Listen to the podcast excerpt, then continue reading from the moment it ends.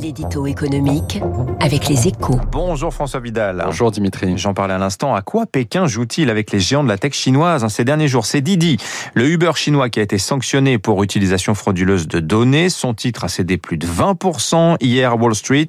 Mais c'est un cas qui est loin d'être isolé, François. Hein. Euh, en fait, Dimitri, depuis quelques mois, le, le pouvoir communiste s'est lancé dans une véritable reprise en main de la tech chinoise.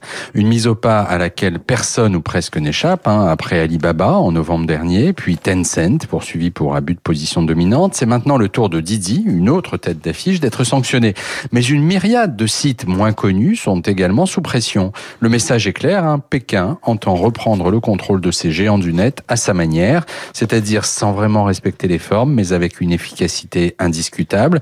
Une leçon en quelque sorte donnée à l'Occident qui a tant de mal à réguler les GAFA. Alors cette mise au pas a une incidence hein, sur la valeur boursière des pépites chinoises, comme l'a montré la déroute du titre Didi hier. Hein. Oui, c'est certain, hein, mais le plongeon des valeurs chinoises côté à Wall Street n'est pas forcément une mauvaise nouvelle vue de Chine. Hein. Au contraire même, il pourrait permettre de faire coup double, dissuader les investisseurs internationaux de miser sur les sociétés made in China, tout en convainquant les candidats chinois à une, une cotation internationale d'abandonner ce projet au profit de Hong Kong, un marché sur lequel Pékin a la haute main depuis que le Parti communiste a pris le contrôle de la région administrative.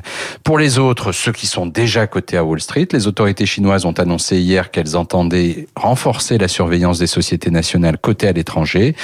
L'étau qui enserre les pépites de l'Internet chinois n'est donc pas prêt de se desserrer. François Vidal des Échos, merci à vous François, votre journal qui met à la une aujourd'hui les succès fulgurants de la French Tech. 7h12 dans un instant, notre invité Anne Riga est la directrice générale.